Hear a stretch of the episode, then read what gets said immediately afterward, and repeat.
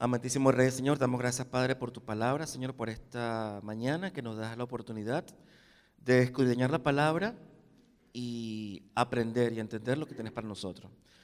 Tenemos, Padre, que son circunstancias especiales, Señor, pero creemos, Padre, que incluso en este desierto, Señor, esta circunstancia especial, tu buena mano está con nosotros y que somos como los estudiantes, como estudiantes como Edra, Señor, que tu buena mano está con nosotros porque hemos dedicado nuestro corazón para buscar tu palabra, para leerla, para entenderla y para comprenderla.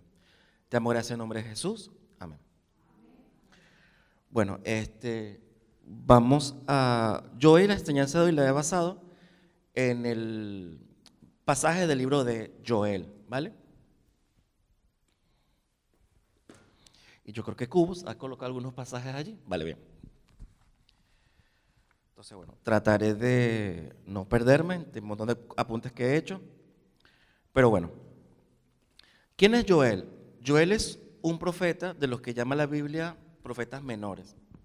Los que hemos visto la ED sabemos que hay profetas mayores y profetas menores. Pero se refiere básicamente por la extensión de, los libros. No significa que haya profetas más, más importantes que otros. Eso no tiene nada que ver. Hay profetas que se escribió mucho, que sus libros son muy extensos, como son las profecías de Jeremías y de Isaías y de Daniel. Y hay otros que son profetas que han escrito poco o que escriben, las profecías son poquitas, como Habacuc, Malaquías, Joel, etc. Joel entra en esa categoría de profetas menores, pero no significa que sean menores en importancia. Y de hecho, el mensaje de hoy yo creo que viene a, cuenta de lo que estamos viviendo hoy día. Eh, me da risa porque David siempre nos, eh, caso mío me dice, te toca predicar casi que una semana antes, en el mejor de los casos, a veces me dice tres días antes. Entonces, bueno, a veces me agarra fuera de base. Entonces, este, yo la noche, la noche anterior que me llamara David y me dijera, yo me acuesto y le digo a Alexa, Alexa, eh, ponme la palabra de hoy. Entonces justamente Alexa empieza a leer Joel. Y empieza a leer y, me, y y justamente en el capítulo de Joel, y ah, qué bonito Joel, ¿no? Y cuando, yo, y cuando me llama David, yo, ah, bueno, bueno, va de eso. Entonces, no es que cuando Dios me habla, me habla por esas vías súper raras, a veces por sueño, a veces por palabra, a veces por Alexa. Entonces, bueno, damos gracias por esa, viene por ahí, ¿no? Eh, ¿En qué momento histórico predicó Joel? Joel está predicando en el reino del sur, creo. Eh, y predicaba antes de que el pueblo de Israel fuera llevado cautivo por los babilónicos, antes del rey, todos reyes que se llevaron al pueblo, al pueblo judío esclavizado. Y en aquel momento, casualmente, por eso el pasaje se llama Lamento por la plaga de langostas, porque justamente en ese momento se dice que estaba pasando el pueblo por una terrible, una terrible plaga de langostas. Lo que han visto son unos bichos muy pequeñitos que cuando pasan arrasan todo. Entonces, eh, y haciendo yo un poco así, leyendo la palabra, fíjese lo que dice el pasaje, ¿no? Eh, Joel 1 del 4, 1, versículo 1, versículo 1 al 4 al 6. Fíjese lo que dice. El Señor le dio el siguiente mensaje a Joel, hijo de Petuel. Oigan esto, líderes del pueblo. Escuchen todos los habitantes de la tierra. En toda su historia había sucedido algo semejante. Repito, había sucedido antes algo semejante. O sea, cuando pasamos por la historia, siempre pasamos cosas chungas, cosas feas que tú dices, Dios mío, parece que nunca me vivido una cosa como esta, ¿no? Y yo cuando comparto con mis hermanos, cuando comparto con mi familia, yo digo, yo en mi vida pensé que iba a pasar una cosa como esta sea, encerrado, virus, te vacunas, te enfermas, te da el virus, te vuelve a dar otra vez. Entonces, a veces salimos, pensamos que estamos saliendo, entonces tenemos que otra vez encerrarnos. O sea, digo, pero Dios, ¿cómo están pasando este tiempo tan horrible, no? O sea, y no únicamente hablando como, como por el tema del virus, también hablo todo lo que ha pasado en estos últimos dos años, ¿no? La economía, el trabajo, el tema de la política, el tema de la, de la cosa del género, o sea, todas esas cosas que no puedes, que me preocupa mucho, ¿no? Particularmente porque, claro, uno le dice un poco de chiste, ¿no? Pero a veces, por las nuevas cosas que están diciendo por ahí, Tú no puedes a una chica decirle chica porque la chica se puede ofender porque ya se percibe como chico. Entonces, ¿what?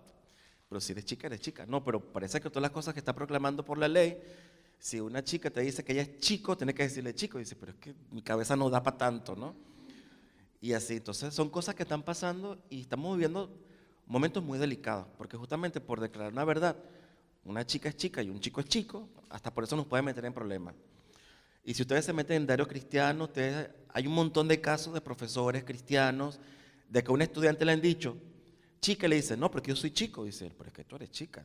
Y al pobre profesor lo han tenido que lo han despedido, lo han votado. Hay un montón de gente que se metió en problemas justamente por declarar la verdad. Y si vamos al, o sea, ¿dónde viene el hombre y dónde viene la mujer? Porque Dios creó hombre y Dios creó mujer. Y es curioso porque estos últimos años declarar que un hombre es varón y declarar que una mujer es hembra es pecado. O sea, a mí en mi persona me preocupa mucho, justamente por mis sobrinos, ¿no? Y eso, eso es lo que se está enseñando a los niños en los colegios, de que las niñas no son niñas, sino que pueden ser niñas, pueden ser niños o pueden ser indefinidos. Yo, en mi cabeza no computa, no entra eso, pero eso es lo que le están enseñando a los niños en las, en las, escuelas. Y nosotros como padres, como, como tíos, como abuelos, es bueno que la vayamos diciendo, mira, esto, cuidadito, que esto no es así, la palabra de Dios dice eso, ¿no? Y también un poco reflexionaba como iglesia, ¿no? Yo en iglesia tengo relativamente poco, tendré 6, 7 años, y yo creo que como iglesia, Gladys tiene el mismo tiempo que yo, como iglesia nunca hemos vivido una cosa como esta, de que el pastor no, tiene que, no está porque está, porque está contagiado, o la iglesia está, ah, está el, la iglesia llena, está la iglesia vacía, o damos clase, no damos clase. Digo, pero como iglesia, primera vez que pasamos una cosa como esta, que nos ha tenido que, nos ha tenido que cambiarnos en todo. No podemos abrazarnos, podemos tocarnos, que somos nosotros somos, como PEC somos muy de, de abrazo, de beso, de quedar y tomarnos un café. Y digo, ah, madre mía, pero ¿cómo es eso, no? Incluso da un poco a pensar que no podemos darle bienvenida a la gente que viene por primera vez. Si lo oye, bienvenido, primera vez que están acá, le damos un aplauso, los abrazamos. Pero incluso hasta eso no podemos hacer, ¿no? Dar un abrazo, acercarnos, bienvenido, ¿cómo estás? ¿Cómo te llamas? Hasta eso un poco nos ha restringido, ¿no? O sea, como iglesia cristiana, el PEC, nos ha modificado mucho eso. Incluso también pensaba como iglesia a nivel mundial, ¿no? Iglesia como a nivel mundial, hay un montón de iglesias que han tenido que cerrar. ¿Por qué? Porque no se pueden reunir, está prohibido, entonces es un despelote lo que ha pasado a nivel mundial. Entonces cuando lees Joel, tú dices, aunque es una profecía de hace más de 3.000 años, fíjate lo que dice, había sucedido antes algo semejante. Como iglesia, por así decirlo, estamos pasando por un momento histórico que yo no personal nunca había vivido. Claro, cuando revisan la historia, se dice que una cosa muy similar pasó en los años 1918, que pasó la famosa peste española. Y yo sacando un buscando un poco los números, se dice que en aquel momento fallecieron entre 20 mil y 40, 40 millones de personas. Y que hubo ciudades incluso que perdieron el 90% de los ciudadanos. Sea, fue una peste muy fuerte. Por supuesto, no había las vacunas, no había los avances tecnológicos, ¿no? Pero históricamente imagino que esta gente habrá leído Joel en aquel momento y se dijeron también, Dios mío, hemos pasado una cosa como esta antes. Y cuando echas cabeza para atrás, lo que pasó en la Primera Guerra Mundial, la Segunda Guerra Mundial, la Guerra Civil Española, en mi país lo que pasaron por todo lo que pasó, eh, la Guerra de Independencia. O sea, como pueblo, la humanidad, cada vez que pasa por un suceso, tú dices, Dios mío, primera vez que pasamos una cosa como esta. Y yo creo que cosas como estas eh, pasan por alguna razón, ¿no? Y aquí yo él un poco explica por qué pasamos por esas cosas. Y continúa diciendo, cuéntenlo a sus hijos en los años venideros y que sus hijos lo relaten a sus hijos y que transmitan esta historia de generación en generación. O sea, esta, esta enseñanza que estamos viviendo como seres humanos. Y de hecho, es muchas veces lo que nos enseñan nuestros abuelitos, ¿no? Ay, yo me acuerdo cuando estaba jovencita que pasó esto. Esas enseñanzas es bueno siempre recordarlas, porque siempre alguna enseñanza ellos obtuvieron como personas y también nosotros nos van a enseñar también, ¿no? ¿Y qué pasó y qué está pasando en ese momento? Fíjense lo que dice Joel. Después de la oruga, de que la oruga devoró las cosechas, el pulgón acabó con lo que quedaba. Luego vino el saltamontes. El saltamontes, ahí se me perdí. Y llegó también la langosta. Un inmenso ejército de langostas ha invadido mi tierra. Un ejército terrible, imposible de contar. Sus dientes son como de león y los colmillos se parecen a los de una leona. O sea, fíjense eso, ¿no? O sea, no es que llegó un solo, una sola plaga, sino que vino una plaga, después llegó la otra, después llegó la otra y después llegó la otra. en el fondo todos son insectos, pero eran familias de insectos. Entonces llegó uno y digo, Dios mío, pero se parece mucho a lo que pasamos con el tema del virus. O sea, primero es el virus este, después el otro virus, después y el otro virus. Dice, pero es que esto cuando se va a acabar. Entonces dice, no, que cuando piensas que acaba, el bicho muta y se convierte en otro. Entonces Dios mío, pero ¿cómo vamos? Entonces siente que es una cosa como que es inmensa, como que te, que te arropa, ¿no? Y dice, Dios mío, pero, pero ¿cuándo va a pasar esto, no? Eh, entonces yo creo que estamos siendo testigos presenciales de algo histórico que está pasando en la historia y que de esto vamos a pasar, tenemos que ser testigos. Testigos cuando dicen, cuéntenlos a sus hijos en los años venideros. Porque esto va a quedar en historia, esto va a quedar en los libros de historia, esto va a quedar en noticieros, pero va a ser la versión de los noticieros y va a ser la versión de los libros de historia. Nosotros tenemos que dar la versión como pueblo de Dios. Como pueblo de Dios, ¿cómo estamos afrontando todo el virus? Y como pueblo de Dios, ¿cómo Dios nos ha protegido? ¿Cómo Dios nos ha cuidado? Y cómo Dios nos ha levantado en todo esto que estamos pasando, ¿no? Yo en título personal o en título familiar, como testigo hemos vivido, yo aquí lo he comentado varias veces, cómo, mi papá sobrevivió al virus. Mi papá el año 2020 cogió el virus de una, o sea, no sabemos cómo, lo pilló y estuvo tres meses en cama, en, en coma, en el hospital. O sea, tres meses que no pudimos ni vernos, era justamente en el tiempo que no podemos salir a nuestras casas. Este, mi papá pasó una, una semana con fiebre, me siento mal, me siento mal, y pum, mi, hermana se la llevó para el médico y dijo, es COVID. Y desde que el día que mi papá entró, tres meses no le vimos la cara a mi papá. mi papá entró, cayó en coma, perdió 20 kilos, estuvo bastante mal. Nosotros no sabíamos nada de él. No es como antes de la pandemia que una persona caía mal, tú ibas al médico, le llevabas flores. No sabíamos nada de mi papá. Y era orar porque no sabíamos. Y la doctora nos llamaba una vez por día a decir, mira, tu padre está bien, está mal o no ha cambiado. Y era una, una zozobra día tras día de saber cómo estaba, ¿no? Y, era, y, eso como y familia nos unió a nosotros y también como, iglesia. Yo agradezco mucho, mucho a los miembros de la iglesia que oraron por mi papá. Y yo digo que el milagro que mi papá, cuando mi papá abre los ojos y se levantó, digo, papá, este es un milagro de la iglesia, porque la iglesia oró por ti. Y, o sea, yo recuerdo, eh, eh, me escribían mis hermanas por la iglesia, por el WhatsApp, eh, Mila, Luz, Gladys, Rosa, Emma, o sea, todo el mundo preocupado por mi papá. Y de hecho, cuando mi papá se levanta del, coma, mi papá dice, bueno, yo, yo estaba soñando, o sea, mi papá soñaba y dice que él viajaba en el sueño, ¿no? O sea, hasta Dios cuidó a mi papá en el sueño, porque sé que viajaba, que iba a su tierra, que estaba con gente, o sea, Dios, qué bonito, ¿no? O sea, hasta en eso Dios tuvo cuidado de él. Salió flaco, bueno, otra vez recobró peso porque lo, ha pasado bien, ¿no? Pero yo fui testigo de eso. O sea, yo fui testigo de cómo el Señor cuidó a mi padre. Y soy testigo también de que la iglesia, cuando ora, la iglesia logra milagros. De hecho, para mí, que mi papá esté en pie, hoy no está porque está yendo mi mamá al, mi mamá al trabajo, de que mi papá esté en pie y que después que salió el coma, él dijo, ¿vas a la iglesia? Yo sí, ven, voy contigo. Que mi papá dijo, voy a la iglesia, para mí fue Dios mío, o sea, esto lo hiciste tú porque nosotros teníamos años dándole y dándole y dándole, dándole y insístele y esto y ahora. Y un día dijo, yo voy a ir. Se, impresionó lo mucho, se agarró y dijo, yo voy para la iglesia a ver qué pasa. Y, y, recuerda la primera vez que él fue, que todo el mundo se le acercaba y lo saludaba, ay, señor Jorge. Mi papá decía, ¿y esta quién es yo, papá? Esta persona oró por ti. Mi papá decía que sentía como una estrella de rock, porque decía, primera vez que me saludan tanto. que recuerda que fuimos al regato y dice que mi papá se bajó del autobús del regato Dice que lo despidieron, que la, que la gente se miraba y dije, ¿por qué despiden al señor ese, no? Y yo, papá, pero es que tú fuiste un milagro. O sea, tú eres testigo, hemos sido testigos de un milagro, porque tú fuiste un milagro, papá. O sea, la vida de papá hoy día es un milagro. O sea, yo siento que mi papá lo levantó y yo digo, y fue milagroso, porque en aquel tiempo la gente que entraba no salía. Yo recuerdo que la, la, la, la enseguida la enterraban, tú no te daba tiempo de despedirte. Fue un tiempo de mucha angustia, ¿no? Pero tenemos certeza de que Dios estaba con él.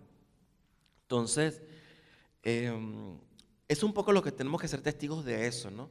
No nos enfoquemos en la gente que está en confinada, la gente que está enferma, sino enfoquémonos en cómo la buena mano de Dios ha estado con su pueblo. Han sido años muy duros, muy duros. Y fíjense cuando dice que la cosecha, que devoraron la cosecha. O sea, no es que ha devorado no únicamente la salud, también ha devorado todo. Nuestras comunicaciones, nuestra economía. Yo recuerdo gente que perdió trabajo justamente por ese virus. Una hermana aquí en la iglesia había comenzado a trabajar semanas antes de esto y pum, cayó el virus y dijo, bueno chicos, ya, no puedes venir más porque ya no hace falta que vengas. Y así como esa historia, muchas más de personas que dejaron, perdieron su trabajo justamente por el virus. O sea, económicamente fue muy fuerte para todo, para todo como familia y como iglesia. Perder el trabajo, perder su, sustento, las empresas que han cerrado. Sea, tú salías y veías un montón de empresas cerradas, cerradas, cerradas, cerradas, cerradas porque económicamente nos ha golpeado. O sea, como dice aquí la palabra de Joel, ha golpeado las cosechas, o sea, lo que es la fuente de producción, el del dinero, todas esas cosas, Dios la ha golpeado. Pero milagrosamente Dios nos ha mantenido, ¿no? Eso es lo bonito de esa palabra. Eh, entonces, como pueblo, hemos visto cómo toda esta cosa que hemos venido nos ha golpeado por todas partes, tanto familiar, económica, en salud, todas estas cosas. Pero, ¿qué pasa? Que Dios ha estado con nosotros. Em, haciendo comparación, cuando leemos los capítulos de Apocalipsis del 1, del, del 6, del 1 al 8, vemos el tema de los, de los, o sea, cuando buscas en la palabra, está Apocalipsis del 1 al 6, del 6 al 1 al 8, este, que históricamente en la Biblia también pasa, hay un relato de un, algo similar. También hablan de otro ejército. Este fue el ejército que aparece en capítulo 6 de Apocalipsis. Y Apocalipsis 6, 17 dice lo mismo. Porque el gran día de su ira ha llegado y ¿quién podrá sostenerse en pie? O sea, se habla de un periodo de gran tribulación. O sea, entonces, esto que estamos viviendo, este paréntesis en historia que es muy chungo, es un mini de lo que va a venir más adelante. O sea, una cosa muy chunga que va a venir más adelante, ¿no? Pero eh, cuando se habla del gran día del Señor, aquí está. El gran día del Señor nos deja dos enseñanzas. Dice que el gran día del Señor comienza con una gran tribulación. Entonces, en la Biblia dice, en la creación de la, de la tierra, dice, eh, Génesis 1.5 dice, y pasó la tarde y llegó la mañana. Y así se cumplió el primer día. El día del Señor comienza con una gran oscuridad. O sea, históricamente estamos viendo tiempos muy oscuros. Pero después de todo esto va a venir claridad, va a venir luz. Igualmente, en, los días, en el día del Señor, que está profetizado en la Biblia, va a comenzar con un día de gran oscuridad. Pero después de eso va a venir una gran luz. O sea, todo esto que estamos viviendo como pueblo cristiano, como hijos de Dios, nos están enseñando cómo van a ser aquellos últimos días. O sea, aunque esto nos parezca fuerte, lo que va a venir más adelante va a ser más fuerte todavía. Y los que van adelante van a decir lo mismo que estemos leyendo en Joel 1. Dice, ¡Ah! nunca me vi una cosa como esta. O sea, porque vamos como subiendo en escala, ¿no? de que una, vez, una cosa es peor que la otra. O sea, no es para asustarlos, es para darnos ánimo, ¿no? Eh, es justamente esta. Entonces, el día del Señor comienza con una gran oscuridad, pero después viene la luz. Eso me recuerda mucho a un libro que leí hace mucho tiempo. Lo tengo por aquí. De hecho, voy a hacer la promoción, no es que yo los venda, ¿no? Eh, hay unos libros que se llaman Las Crónicas de Narnia. que son, aunque no les parezca, no les, no les parezca, fue escrito por un autor cristiano. Y es bonito porque todo lo que él escribió aquí, él lo basó, él lo escribió basado en la Biblia. De hecho, si van a regalar un libro a sus niños, no sea Harry Potter, ni las crónicas de Spider-Wick, ni con esas cosas que son, tienen cosas de brujería. Estos chicos, aunque les parezca tonto, tienen enseñanza cristiana. Este, hizo una serie de siete libros, los niños lo pueden leer, incluso hay películas en, hay tres películas en, la televisión, ¿no? Las crónicas de Narnia. Este, y el primer capítulo se llama El sobrino del mago. Entonces, este, no, le voy hacer spoiler de esto, pero ahí se relatan los primeros días de Narnia. De hecho, Narnia es un reino mágico, ¿verdad? Y es curioso porque cuando se crea Narnia, dice el relato que había una gran oscuridad. Y de repente salió un león y empezó a cantar. Y el león cantaba y se creaban las estrellas. El león cantaba, se creó el sol. El león cantaba, se creaban las especies. El león cantaba y se creaban las flores. El león cantaba y todo empezó a cantar, ¿no? Y entonces el león cantaba y estaban los niños de la, historia viéndolo. Dice que cuando lo vieron, como si estuvieran como inspirados y alegrados. O sea, como que, ¡ah! qué bello, ¿no? La gran canción. Y la gente que estaba ahí, que era mala, sentía desprecio por este león. Entonces, más adelante, la gente que ha estudiado el libro de los crónicas de Narnia dice que este león es la imagen de Jesucristo. Y la creación de Narnia es la creación de la tierra. O sea, el pastor hizo una especie de, el escritor hizo una especie de símil entre la creación de la tierra y la creación del reino de Narnia. De hecho, cuando tú lees la, la historia, todos los siete libros, eh, es hermoso porque te, te, deja una gran enseñanza. O sea, todos los libros tienen una gran enseñanza. Y a mí el libro que más me gusta es el último libro, que casualmente se llama La Última Batalla, que es como el final de todo, ¿no? Pero es curioso porque el final de Narnia, igual, una gran oscuridad, un tiempo muy, muy feo, pero después de eso comienza lo más bonito, ¿no? Eh, hay un personaje que es un unicornio, que cuando entra a la, nueva tierra, por así decirlo, a la tierra prometida, dice, wow, esto es lo que siempre imaginé, esto es lo que siempre soñé. Y yo cada vez que les pasa, a mí se me saltan las lágrimas, ¿no? porque yo creo que como cristianos, cuando lleguemos a la tierra prometida, vamos a exclamar todo eso. Yo, Señor, esto es mejor de lo que imaginamos. O sea, digo, Dios mío, o sea, todo esto que estamos viendo, sí, pero lo que vamos a ver más adelante va a ser maravilloso. Entonces, la enseñanza de estos libros son, después de una gran oscuridad, viene una gran luz. ¿Vale? Y la otra enseñanza de, de Joel, cuando dice el día del Señor, es que viene el día del Señor. ¿Qué nos da a entender eso? Que estamos viviendo hoy día los días del hombre. ¿Vale? O sea, el día del Señor no ha llegado todavía. Estamos viviendo el Día del Hombre. Em, está por aquí, ¿dónde lo puse? Sí, vale. ¿Y cómo va a ser el Día del Señor?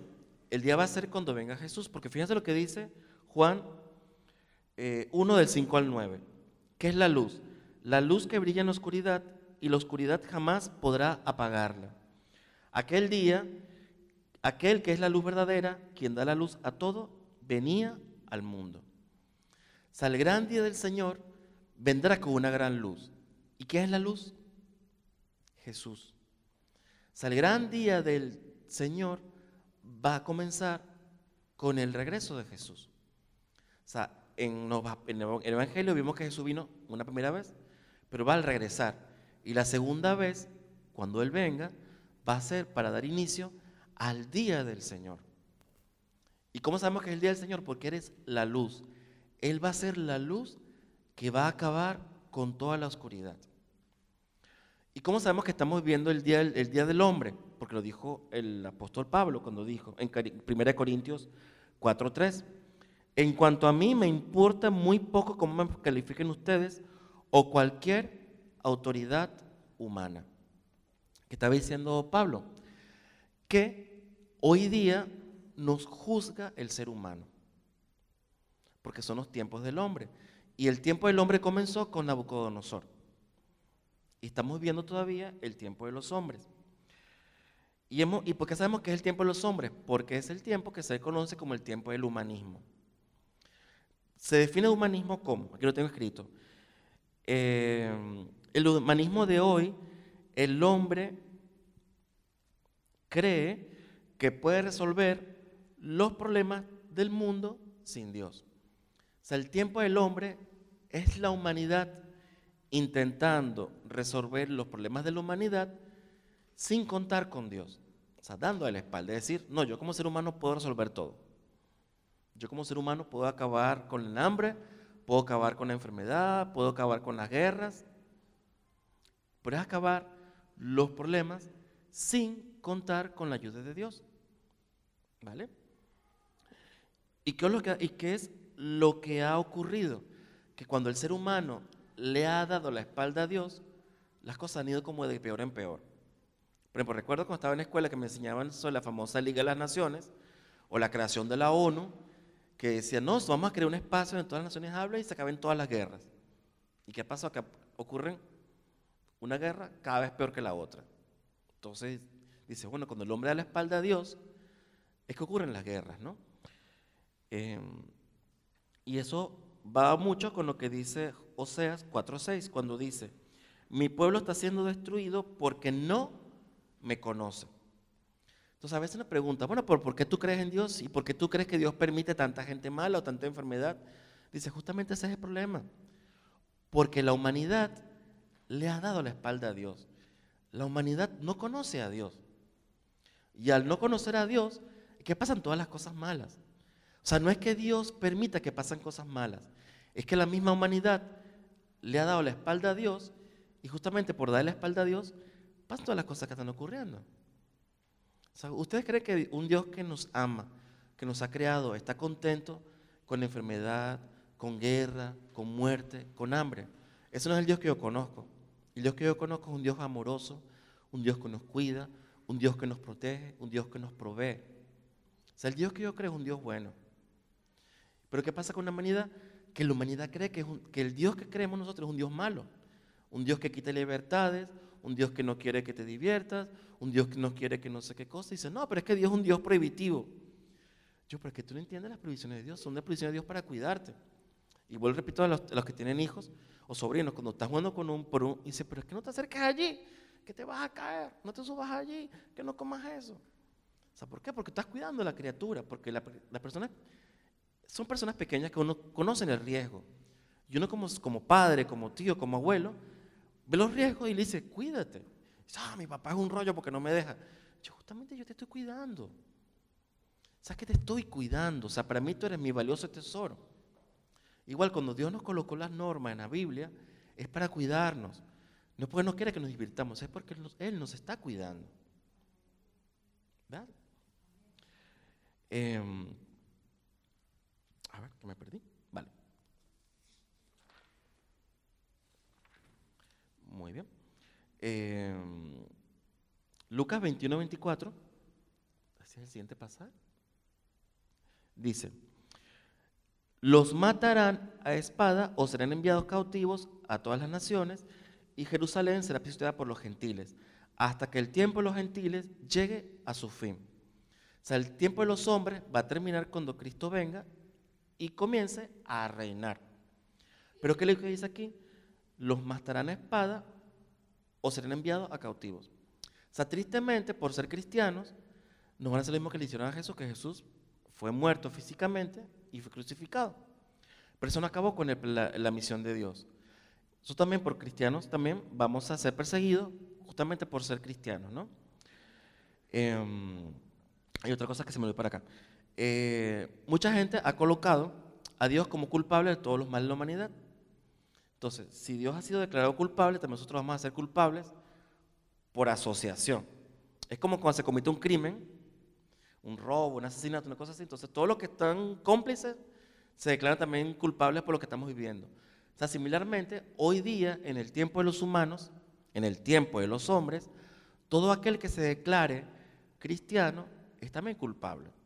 Dice, ah, que tú eres una mente retrógrada, ¿Cómo? No sé qué cosa, no permites el avance. No sé. Entonces, nosotros estamos viendo tiempos muy difíciles también, como cristianos, ¿no? Eh, incluso hay libros, uno es de Richard Dawkins que dice el espejismo de Dios, porque dice que Dios es un mito. U otros como Manuel Sauri que dice que Dios no existe. O sea, ha habido un montón de gente que está tratando de convencer a la otra humanidad de que Dios no existe. Con nosotros sabemos que Dios es real. Eh, ¿Ok? Y después dice en Joel 2, 15, 16, dice, toquen el cuerno del carnero a Jerusalén y proclamen un tiempo de ayuno y convoquen al pueblo a una reunión solemne. y aquí sigue leyendo Joel, ¿no? Dice Joel, dice, después de todas las enseñanzas que está dando Joel al pueblo, dice, convoquen al pueblo a un ayuno y a una convocatoria.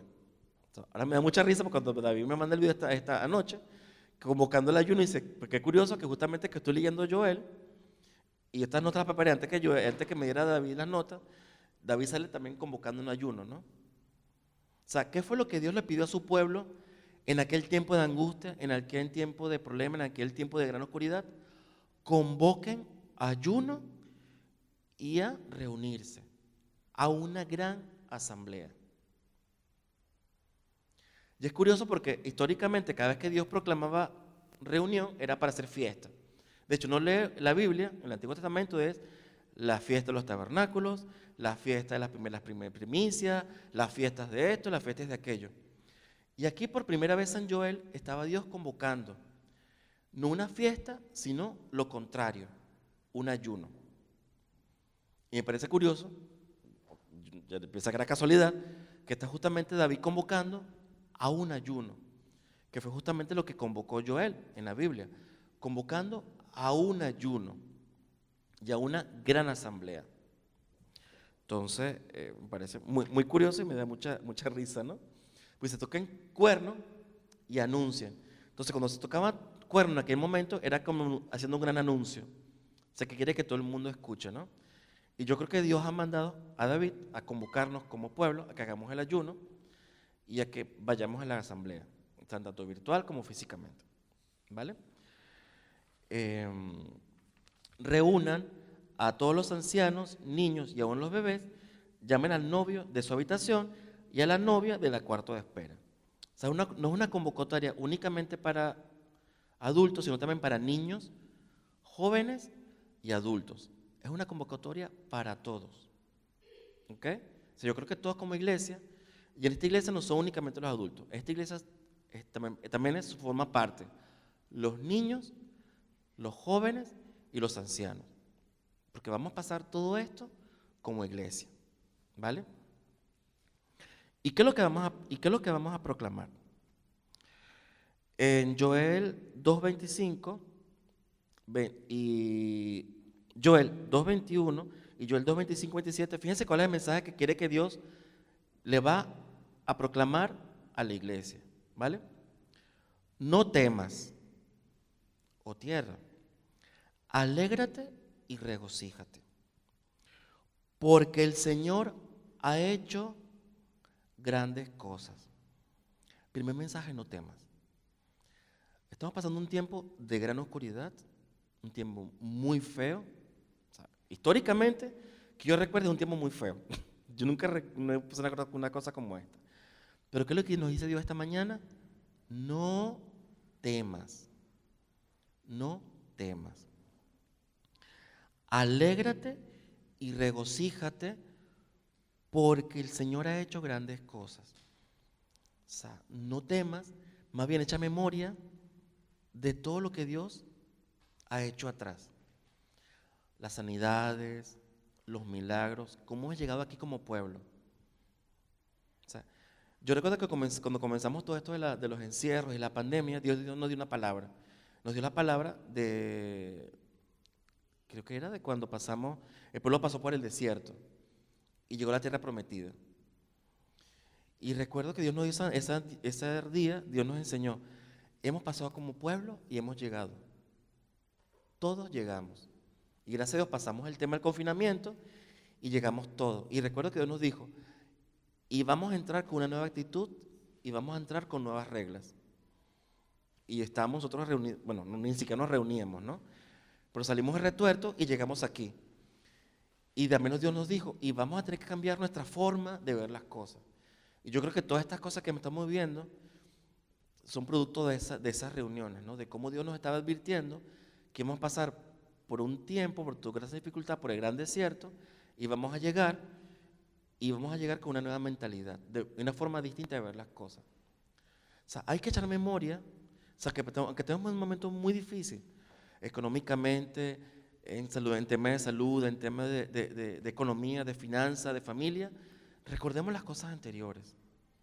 O sea, no nos centremos en, ay Dios mío, la plaga de langosta que estamos viviendo. No, recuerda las cosas que Dios ha hecho antes, las grandes cosas que Él ha hecho. ¿Y qué te dice el Señor?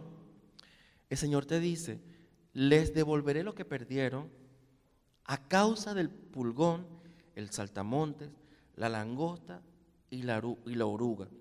Fui yo quien envió este gran ejército destructor en contra de ustedes. O sea, si Dios permite que pase esto, por alguna cosa. ¿Vale? Volverán a tener toda la comida que deseen y alabarán al Señor su Dios, que hace estos milagros para ustedes, y nunca más mi pueblo será avergonzado. Hoy día como pueblo estamos siendo muy avergonzados. De hecho, cuando se nos tita, hay los evangélicos eso. O sea, somos avergonzados. Serán de nosotros, porque creemos en Dios, porque creemos en un Dios único, en un Dios salvador. Incluso cuando hablamos, no, que Cristo volverá. No, chico, tienes dos mil años esperando, ¿crees que Cristo va a regresar? Incluso hasta los, hasta los apóstoles murieron creyendo que Jesús iba a regresar en sus tiempos. O sea, fíjense, Pablo, Pedro, Juan estaban convencidos que Jesús iba a regresar en el tiempo de ellos. Y eso fue hace más de dos, eso fue casi dos mil años atrás. Y ellos murieron, murieron creyendo esa verdad. Y las generaciones siguientes murieron creyendo que Jesús iba a regresar. O sea, toda la generación cristiana de la humanidad, desde que Cristo subió y dijo, voy a regresar, estaba convencida que Jesús iba a regresar. O sea, imagínense, si Pablo, Juan y Pedro estaban seguros que Jesús iba a regresar, ¿cuánto más nosotros? Nosotros tenemos que estar convencidos de que Jesús va a regresar. No es que pasó mañana en la generación de Nayar, en la generación de David, no. Jesús, tenemos que creer de que Él va a regresar hoy. O sea, estar con esa convicción. Porque todos ellos murieron creyendo que Jesús iba a regresar en ese momento. Igual nosotros tenemos que vivir con esa convicción de que Jesús va a regresar hoy, no mañana, ni pasado, ni el año que viene, hoy. Y nunca más mi pueblo será avergonzado. Y entonces sabrán que yo estoy en medio de mi pueblo, Israel, que yo soy el Señor su Dios y que no hay otro, y que nunca más mi pueblo se ha avergonzado. Entonces, ¿cuál es el mensaje que tenemos que proclamar como iglesia? El mensaje es, Cristo viene pronto, arrepentidos. Y de hecho, y cada vez que proclamemos esa, esa, esa declaración, ante la humanidad somos culpables. Entonces, aquí traes un pequeño, bueno, la letra de una canción que yo le escucho y me, da, y me da mucha risa, bueno, me causa gracia, porque justamente relata lo que vivimos como cristianos. La, la canción se llama Culpables, y, escuchen lo que dice. ¿Cuándo se convirtió en un delito decir tu nombre en voz alta en la escuela? Cuando tu nombre es lo único que nos libera. hoy en día un maestro de una escuela dice Dios y te cae todo el mundo encima tú no puedes hablar de Dios en las escuelas. Yo recuerdo cuando era pequeño, una materia mía era religión. Y nos enseñaba a leer, eh, la Biblia, a rezar, los Padres Nuestros, no sé qué cosa. Pero hoy día, hablar de voz alta en Dios en las escuelas es un delito. Continúa la canción diciendo, ¿cuándo se volvió incorrecto decir la verdad sobre la vida y la muerte? cuando tu vida nos dio eternidad a todos. Incluso si me condenan, estaré de rodillas con mis manos en alto. Aunque nos condenes, tenemos que seguir orando y proclamando la palabra del Señor. Si servirte está en contra de la ley del hombre, si vivir con mi fe en ti está prohibido, entonces me pararé firme ante el jurado. O sea, juez, ese ser humano que no cree en Dios. Y lamentablemente todos por cristianos somos culpables ante la humanidad. Si decir que creo en ti está, fuera, está en fuera de lugar, si soy juzgado por dar mi vida para mostrarle al mundo que me llena, entonces quiero ser culpable. O sea, si, ser, si amar a Dios es un delito, que nos metan todos presos. ¿Verdad? Me alzaré y te honraré. Testificaré de todo el bien que haces, porque tu gracia y tu piedad me han sobrepasado.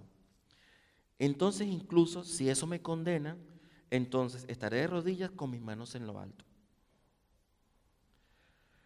Eh, y después dice, entonces quiero ser culpable por asociación, culpable de ser la voz que proclama tus métodos, proclamar tu verdad, proclamar tu vida y pagar el precio por seguir tu luz. Entonces mi, enseñanza, mi enseñanza, lo que quería transmitirle a ustedes esta noche, o esta mañana, es que no tengamos miedo. Estamos viviendo los tiempos de los hombres, pero no tengamos miedo de proclamar que Cristo viene, que nos arrepintamos. Y aunque estamos viviendo un tiempo muy difícil, muy chungo, muy feo, Dios está con nosotros. Y creamos que cuando Cristo venga, va a venir el tiempo del Señor. No sé, no sé si es esta noche o ahorita entre media hora, pero creamos con esa convicción de que Cristo vuelve. Y Cristo vuelve no por lo malo, sino por lo bueno, a traer luz, a traer paz, a traer sanidad, a traer salvación. Entonces, un poco mi enseñanza es esto, ¿no? que siempre lo digo a mis estudiantes de la EDS cuando leemos el tema de los últimos tiempos. el tiempo, último tiempo no nos asuste. Me tiene que darnos gozo, porque cuando todas estas cosas pasan, el Señor está cada vez más cerca. O sea, no nos enfoquemos en la tribulación, sino enfoquemos en que Cristo está cada vez más cerca. Estas cosas que estamos viviendo nos, nos enseñan que Cristo está regresando poco a poco. Y honesto, cuando menos lo pensemos, va a regresar.